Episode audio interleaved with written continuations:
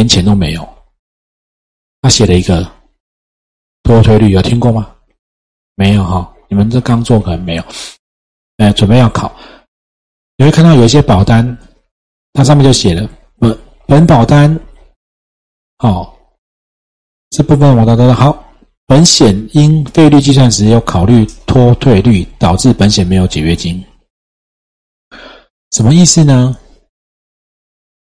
嗯，本来比如说一一百个人一起买保险，本来就有一些人不会缴嘛，啊，这叫脱退率。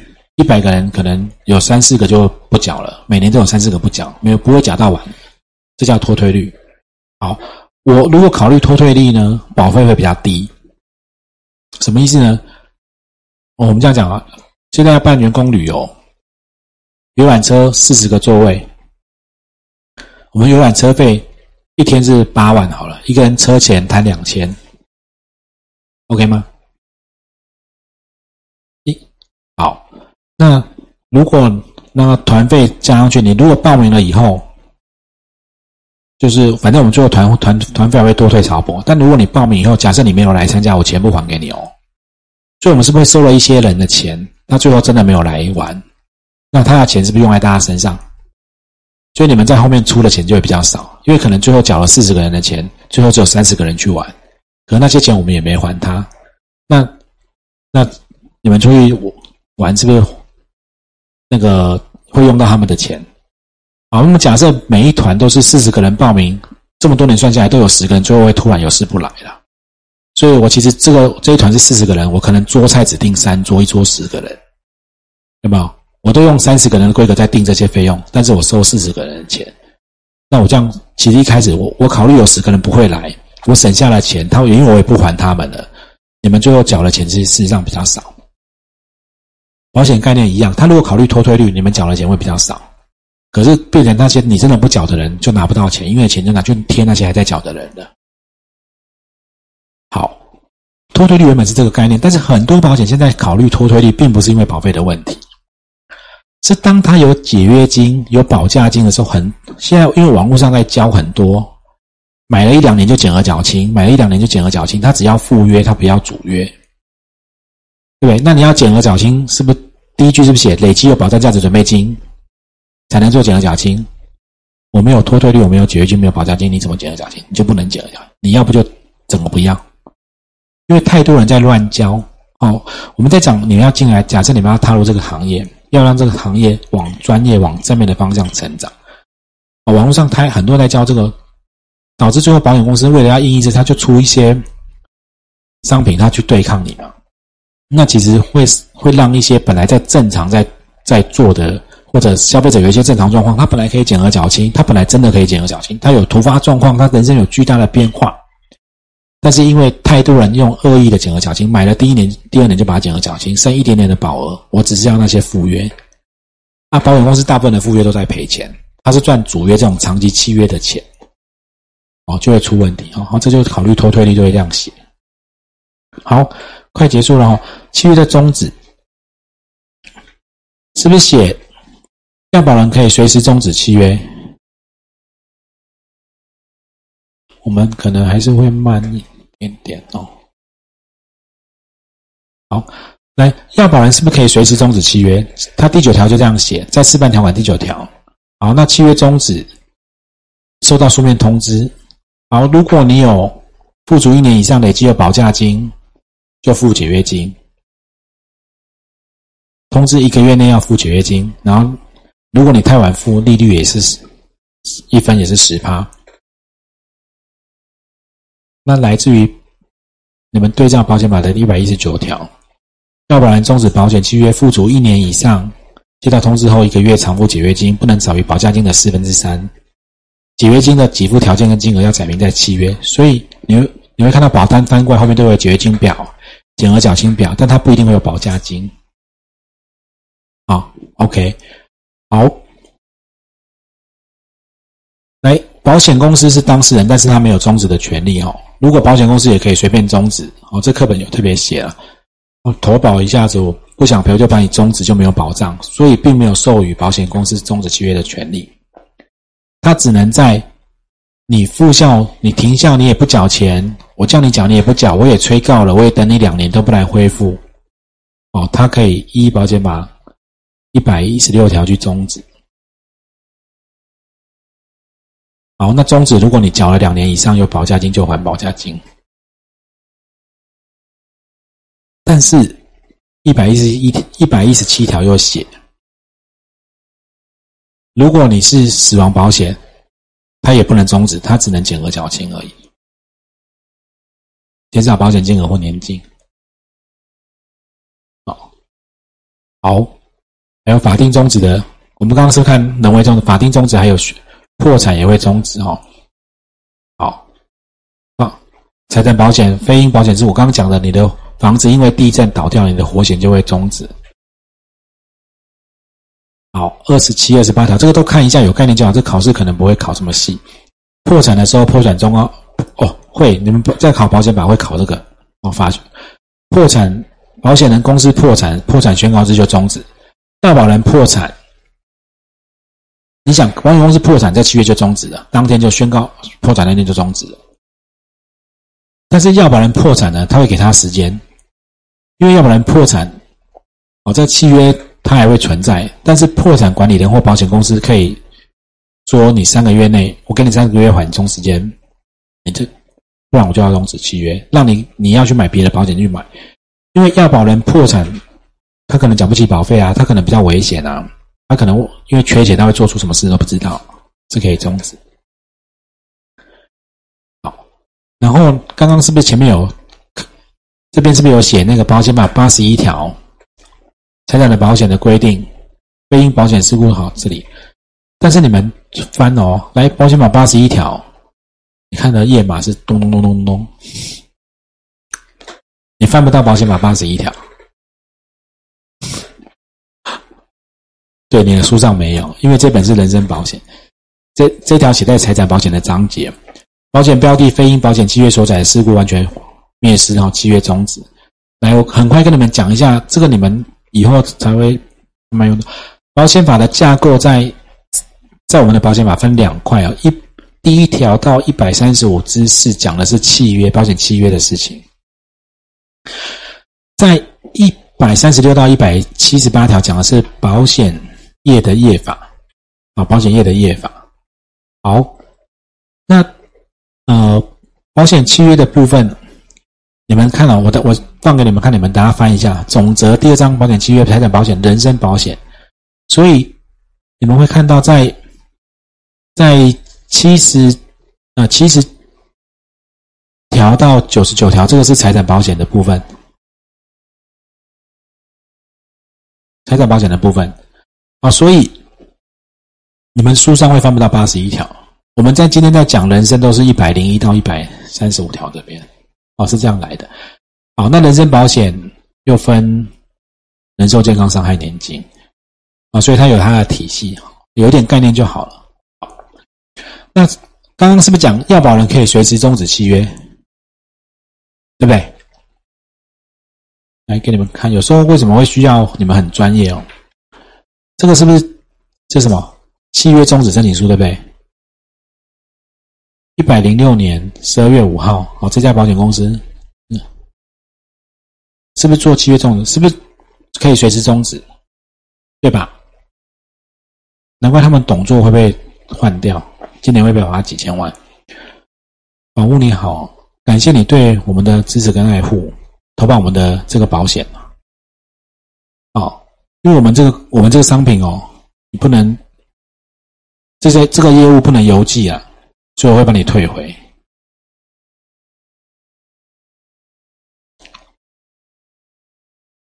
他的条款是不是写你可以随时终止契约？那我去终止，你告诉我我不能邮寄，莫非我要看黄农民历看及时，然后移送件，然后亲自穿着大红走到营业处才能做？没有嘛？好，这个这个案子其实是。我就觉得，其实为什么需要你们更专业哦？今天保险公司告诉我不能终止，而我的依据就在条款，你条款写的就是要保人得随这种契约嘛？你甚至没有跟我讲，你还用你们的申申请书嘞？我搞不好用白纸写都可以，我打电话去也可以。只是他有写得随之终止，你也没写要书面，都没有。我已经用书面，也还用你的表单寄去了。你告诉我，我不能用寄的，难道我要用宅配？低温宅配，很奇怪。好，这个案子是就我客户的长辈，妈妈去银行办个定存，然后隔隔了几个月收到保单，然后妈妈也觉得怪怪的，七十几岁，然后他也没怎么样。那后来，嗯，我客户看到了。你怎么去买一本保险？我啊，我得去用定存。然后说我那边的保险，后来就不确定嘛，然后就问我就帮他看。对，真的就被被银行理专。诶，今天有个新闻哦，理专乱来，现在那个检举奖金变到提高到四百万了。就太多银行理专乱来了，然后就把他把他定存拿去买保险，然后让他签了一堆文件，他也保不清楚。那我就问他说要不要申诉，他把钱都拿回来。那个老玩家就讲啊。赚的那个也服务很久，都很熟。这样，他问我说：“这样他会不会怎么样？”我说：“会，他会怎么样？”他说：“那他，他说那就不用了。”他说：“你看，那个那个老太太还蛮为那个李专想的。她她说，她问我说：‘我这样如果解约损失多少？’我就算一算，三十几万。她就跟我说：‘哦，那这样还好。’我心里在想，两个多月而已，很很就一定就有钱人啊，嗯，三十几万。”三十几万，他就想说算了，他他不想为三十几万伤害那个李专，真的很佛心啊！就我们送出去变这样子，然后他收到之后我说这是什么？他拍给我啊，好，我就帮他，这写出去很快就回来了，就是钱就拿，不是不是钱拿回来，就是终止，因为你的我当然我们这个里面的申诉函就写了，就依照依照依照契约条款里面的第十条办理嘛。所以我在讲说，为什么告诉你们一直在强调有所本有所本？你你讲的事情，你你的主张，你的都要有依据。星光跟我说不能邮寄办理，那你写在哪里？啊，我们公司内自己我们内部规定。我说我们内部规定，我们终止要赔六倍，你要你要赔我们六倍，我们也有规定啊，没有这种内部规定的啦。哦，契约怎么写就怎么写哈。来借款就可以做保单借款，好，那借款也借款的终止、借款的停效跟垫缴跟没缴钱不一样。来注意听啊，我们刚讲保单会停效有三种状况：你该到期、该缴的钱到了没缴，催告你还不缴，给你三十天不缴就停效。来，你垫缴垫垫垫垫垫垫，哎，垫到没有钱了，通知你缴钱，还不缴三十天停效。但借款不一样。你跟他借钱，他是不是可以算你借了多少钱，然后利息怎么滚？他会算你这个钱哦。比如说，好，现在呃一月十号，我一算你在三月一号就会本金跟利息就会超过你的保价金了。他要提前，他在三十天，三月一号往前三十天是一月二十八、二十九号，他就要通知你，哎，你跟我借钱。你保单拿来借钱，本金跟利息在三十天后，三月一号就会超过你的保单的保价金。我算得出来吗？你跟我借多少钱？我算得，我事先算得出来。但我刚刚讲了保费，你要不要缴？我不知道嘛。你搞不好本来就真的不想缴了。我催告你，你也不想缴，你你就要让他停，有没有可能？有可能啊，我真的不想要了。那你垫缴就是不想缴钱，垫垫垫到没钱，我也不缴，催告再给你三十天想一下。但借钱不是你跟我借钱，你一要超过之前，我就先提醒你了，你要先还一点钱进来不然超过当天，我通知你，你要还。如果你没有还呢，好，它是什么从什么时候呢？效力是超过的当天之天就停掉了。我现在通知你，三月一号你跟我借的钱，本金加利息就要超过你的保价金了。你要先还一些，你不先还，三月一号当天一到，就隔天就停掉，OK 吗？他要四千，好，但是他如果没通知呢？办公室如果忘了寄呢？哦，等到，哦，等到他如果他没有依前述规定通知呢？他比如说等到哎二月二十五号突然想到了，他才寄信。那通知你，你二月二十六号收到，收到信起算三十天没有还才停下。哦，要懂哈，本来应该他他这系统就要估你在三月一号就会超过了，我要提前通知你。如果有提前通知，当天一到，隔天就停。但我忘了通知，我信三三月二月二十八信才寄到，你就往后三十天才停。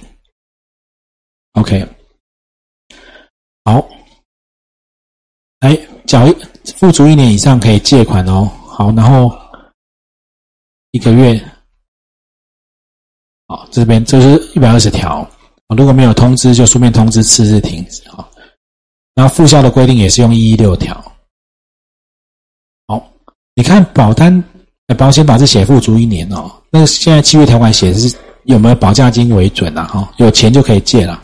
那借多少就看他的约定。好，那停效都这样子。那你们再看保单借款，你可以借的金额，实际上条款。来，你们看这边，有的可以让你借六十七趴，没有每家每个不一样，每个有八十。那你们觉得最多可以借多少？九十？为什么不能借一百？不是因为你一借一百，马上利息一定下去就超过了嘛，就要停了。你是不是要留一点钱让它滚利息？对，因为本本金加利息超过保价金就会停止嘛。对不对？所以大部分是八十九十哈，然后但是你就会看到这个写的，哎，一定百分比，嗯，详见附表三，哦，原来他是第一年借七十五，七十五缴越久借越多，哦，就有各种各种写法，有没有？哦，不一定百分比，是不是七十五到九十？哦，这是另外一个陈述表，从。一年六十七十五号到九十，那有没有可以借一百趴的？条款写不好就会有啊。保价金范围内是不是一百趴？写不清楚就变这样子。但是你一借，不明天就停销了吗？你借到满，它突然就停掉了哈。很多很多，你会发现，我如果找得到这种电子档的条款的，都不会太旧的商品啊。都还是到得到，都这几年，嗯，好，那再来是除外责任哦，十五项，哦，嗯，我们把把它讲完，十八讲完哈，慢一点点，好，把它讲完哈，再讲到十八而已哈，除外责任。保险事故的发生一定要是偶然而且合法哈才会赔，哦，所以故意跟不法是不会赔的啦。这那保险法上本来就会有一些风管风险控管除外，我们直接看除外责任有分哦，法定除外跟约定除外，现在会分哦，法律规定就不能赔的跟约定上不能赔的。好，你们从这三个记，我教你们记：要保人故意致被保险人死亡，被保险人故意致被保险人死亡，受益人故意致被保险人死亡。啊，我是在绕口令哦。法定免责，要保人是契约的当事人，我签了这个契约，又故意把被保险人弄死，当然就犯罪也不赔了嘛。那受益人问：哦，原来我是这张保单的受益人，我去把被保险人弄死，我想要领保险金，可以吗？当然不行啊，不然很恐怖啊。好，所以受益人故意是被保险人死亡，是那个受益人不能领钱。其他受益人领，但要保人促使事故发生，我去买一张保单，我还让这事情发生，整个契约就没有效。我是当事人哎，我我等于要诈保。那中间的呢？啊，这个又受益了哈，中间的，对，就叫自杀。那自杀有分投保两年内跟两年后。OK，好，那约定免责也有，要保人、被保险人，但他有但书，等下我们讲哦。还有约定一个被保被保险人犯罪处死拒捕，好，好，好拒捕越狱事实或失能，对不对？好，我们来看法条，先看一百零九条，被保险人故意自杀，好就不会赔，但是如果有保价金，就给应应得之人。可是他有一个第二项，如果契约载有自杀，他还是要赔，要订约两年后。那如果是恢复停止效力，复效的保单一样，复效两年后才算。为什么这样写？被保险人故意自杀，我们现在在谈的是寿险。我可能买保险的时候没有要诈保，买了十几年，人生一直很不平顺，然后最后真的觉得啊，不如归去有没有？然后就去自杀。这个他在投保的时候会想到他 N 年后会自杀吗？不会啊。那如果买的保险还是保障他的受益人，就让他可以拿到钱。可是如果他本来就是有自杀的犯意，他就买了保险为了自杀去诈保。那两年内就给他一个两年的时间，希望你万一要诈保，这两年想一想要想开有没有？OK，好，那被保险人犯罪处死拒不越狱致死，他也不用赔啊，付两年以上有保价金还给应得之人。如果被保险人犯罪处死拒不越狱致死，还要还能赔的话，你就发现我现在要去抢银行，有没有？我预计要抢在银行，我目标要抢两亿。但是我就跟我老婆讲说：“你放心，我这次去成功几率有一半。”什么意思呢？因为抢赢就两亿嘛。那我昨天买了一亿的寿险，有没有？没抢赢，我是不是就拒捕？是吧，我就拒捕。所以去抢银行有没有？如果假设他没有把这条除外。那我就我要犯罪之前就买高额的寿险就好了，对不对？然后就拒捕啊，然后没抢到，我有没有抢赢两亿嘛？抢输怕保险会赔嘛？有保障对不对？对不对？嗯，要看他的保险当初怎么买，懂吗？就犯罪是不会赔的，懂吗？那要专业一点，要怎么做？要抢银行，两年前要开始计划，保险买好，两超过两年以后再去抢，抢到就逃出来，抢不到不要拒捕，不要越狱，举枪自尽，有没有？学要学专业一点啊！啊警察在外面，看来逃不出去了，biang。自杀被赔？哎，会投保超过两年，所以要件要抢银行要计划两年以上，先投保，足额够高，买很多，然后计划 A 计划抢出来逃到哪里去？抢失败不要拒捕，不要拒捕哦，拒捕不会赔啊。你如果不想是指警察达到的没了，所以啊，你学完就是很好玩啊，就这样子，因为看起来不是这样子吗？对吗？好，好，受益人故意致死丧失受益权哦。其实这样情形，受益人丧失受益权，没有受益人的话变遗产哦。好，这个丧失受益权是那个人不能领，如果有别的人受益人就换别人领。好，要保人故意把被保险人弄死就不用赔，一样有有保价金就把保价金还掉。好，那你就看到这边都是两年有没有？付足两年，付足两年，付足两年有没有？那是保险保，就说保险保有很多地方有问题。来，我们刚刚只有一个地方写一年，哪里？一九解约金是不是写一年？物主一年以上有解约金有没有？有保价金会，但是条款是不是写示范条款写的是累积有保价金？他没有管你付多久，不然万一我趸缴很大笔，这是付出一年以上，好，所以保险法它有一些修法没有没有完整啊。我们来看哦，很快看一下。原本的一一九条在五十二年也叫做付足两年以上，而且他那时候给的是责任准备金，那其实这里写错了。到八十六年就改成一年，但是只有他改，别人都没改，不然应该全部要改成一年。后来改成保价金一年是就是现在的条款啊，现在的法条，所以一年是没有改到，保价金有改到。所以其实，在一百二十条那些也都应该是一年，但实物上的条款都是累积有保单价值准备金就看，它不是管你付多久，看你里面有没有钱才是重点。哦，有保价金就会。好，那这是法法律上的除外哦。那契约条款、示范条款的十七条，故意要保人故意致被保险人于死，他不会赔；被保险人故意自杀致成失能，不会赔。两年后才会赔。两年后故意自杀会赔，对不对？对不对？那故意自成失能呢？要不要赔？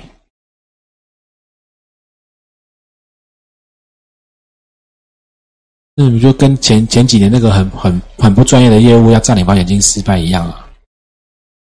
故意自来被保险人故意自杀自成失能除外，对不对？契约订立后两复效两年，故意自杀能会赔？自成失能有没有？没有，就有一个就真的就是做保险的从业人员啊，他就也是反正人生很，但他想说不用死嘛，我做保险这么专业，买寿险死掉跟全残都会赔啊。所以他故意自杀，投保两年后自杀会赔，那我不要死，我要钱，我就把两眼戳瞎，就完就全残嘛，就办保险金，保险公司说我没有故意自成失能没有赔哦，我说哈，不是不是故意自杀，只有只有自杀会赔而已啊，自己弄成失能。哎，对，在这边。前项第一款十八条，来前项第一款，这是第十一条，第一款要保人故意有没有？或者十八条，十八条在这边受益人。虽未致死，好不好？如果是要保人或受益人把保险人弄失能，他一样要赔失能保险金。那保险公司可不可以不赔？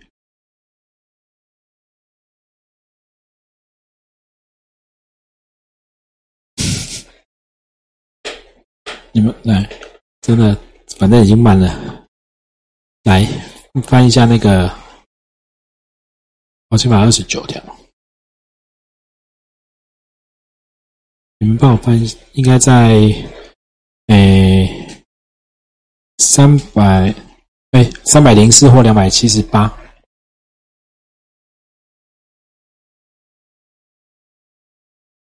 保险法二十九条的第二项写什么？保险人对于由要保人或有找到吗？二十九条三百零四或三百九二十两百九十八有吗？小青有吗？保险法二十九条第二项，保险人对于由要保人或被保险人的过失所致的损害负赔偿责任，但出于要保人、被保险人故意者，不在此限。所以故意又被赔，保险不会赔故意。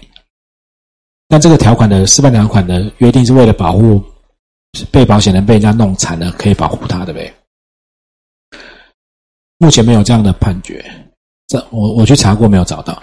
但是如果条款跟法律写不一样的时候，如果我保险公司不赔，他主张说这故意我都不能赔，我觉得输赢还要讨论。虽然法官有可能说你的契约就这样写的，你的契约条款就写说你还是会付私人保险金，哦，但是有可能。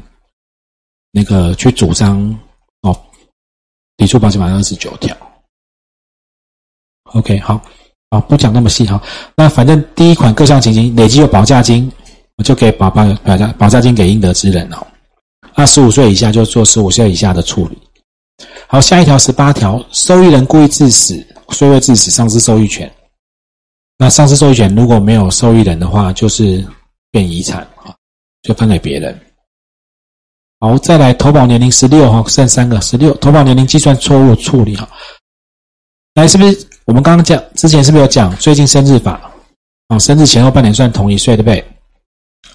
发生的处理呢？我们先从保险法来看，来二一百二十二条就看投影片哦，书你们回去再看，这样比较快。真实年龄超过承保最高年龄就无效了嘛？这个契约如果只能保到七十五岁，你是八十岁，你谎报了六十岁。他发现了就无效嘛？好，那这个这个通常第一个超过这种是恶意的比较多啦。另外两个呢，年龄不实呢，差一两岁，以现在比较少发生。现在生日都电脑在算保险年龄，以前的年龄是手写的，有可能送件的时间差或者是写错算错会发生的。如果钱收的比较少，就补缴，哦，啊或者把保险金额减少。但是如果发生事情的话，就不能补缴了哈。等一下这边我们看哦，如果多的话呢，就还一缴的。这是保险法只有简单这样写哦。在条款里面的二十五条写的是，逐岁计算了，未满一岁超过六个月算一次。这是发生错误依下列规定呢，来条款写的比较细，超过公司的费率表最高的年龄，表示他根本没有这个费率的嘛，没保到这么大的年纪的，就无效，把你钱还给你。没有，好，一缴，本公司无息退还。如果发生事故后才发生，我多缴消费者多保护多缴钱哦，而且出险才发现的，而且这个错是保险公司造成的，对不起，你多缴你就多赔。好，如果少缴，你可以赶快保补钱，好，或者你跟保险公司说，哦，不好意思，我缴比较少，那我买少一点。减比例减少保额，如果出事后，而且这个错不能说是我们公司，你不能说哎出了事才发现，不好意思我少缴，我现在已经出险了，我赶快多缴一点，我要赔多一点，不行。但是如果是保险公司的错呢，就可以。好，那如果有利息的话，就这样算。好，很复杂哦，听懂？那有可能来看这个图。啊，都要花一点帮你们整理。年龄错误分两个，一个是不能保的年龄，当然就无效嘛。好，那万一不能保的年龄又不能归责保险公司呢？无息退还保费。如果可以归责保险公司呢？利息要算，是保险公司弄错的，契约一定是无效了，只是看钱要不要退。保险公司有错就负责。好，来，如果是承保的年龄呢？有分两个，你是多缴还是少缴？如果你缴太多，事情发生之前还要看。如果是保险公司的问题，你多缴了还没出险，保险公司的错就加利息。如果不是保险公司的错，就不加利息。不然我都故意啊买这保险都。都缴八倍，反正现在放银行也没什么钱，一万我就缴九万，然后啊，拍手我多缴了，来利息利息，那不行嘛，那是你的错嘛？好，懂哈？好，发生事情之后，你多多缴钱呢，又出事了，而且是保险公司弄错了，不好意思，对，你就赔多一点吧。好，不是我的错，不好意思，你多缴是你家的事，我一样。赔，但多缴了我还你，没有利息。来，等一下我弄完你要拍，我再停给你拍。来，如果你少缴，少缴，一样还没发生事情，你少缴了嘛？不管是谁的问题，你就赶快补缴啊。但是你也可以觉得，反正我预算一年本来就这么多，我少缴是你们反正不管不管怎么弄错了，我我没钱再多缴了，你就说我就保少一点。啊看你要补缴，或者是把保额变小一点。好，发生事情呢？如果保险公司弄错了，怎么样？我本来要买这么高的保额，你你自己收错钱，少少收了，那你的事啊。我我要买这么高啊，我就把钱补给你，你一样赔我这么高。我本来买一百万啊，你算错钱，你少收是你家的事，我就要买一百万，已经出事了啊。对，好，但是不是保险公司的错呢？是我自己，反正不是保险公司的错，都是我们这边的错。你少缴呢，就少赔。好，来，好，大概这样。所以年龄算错大概是这种状况。那现在年龄算错，这张只有对你们考试有帮助，实物上算错的几率越来越少，因为都电脑在算，电脑选花生啊，算保费有没有？电脑会。好，来发现事情的通知，哇，超过有点久。呃，我们你们可以到再再几分钟吗？还是你们要？哦，好，那我们没关系，我们就先上到十七。我们现在从十七开始，OK。好，我们今天先上到这里，下次再赶一点点课哈。好，好，剩最后一天，下课。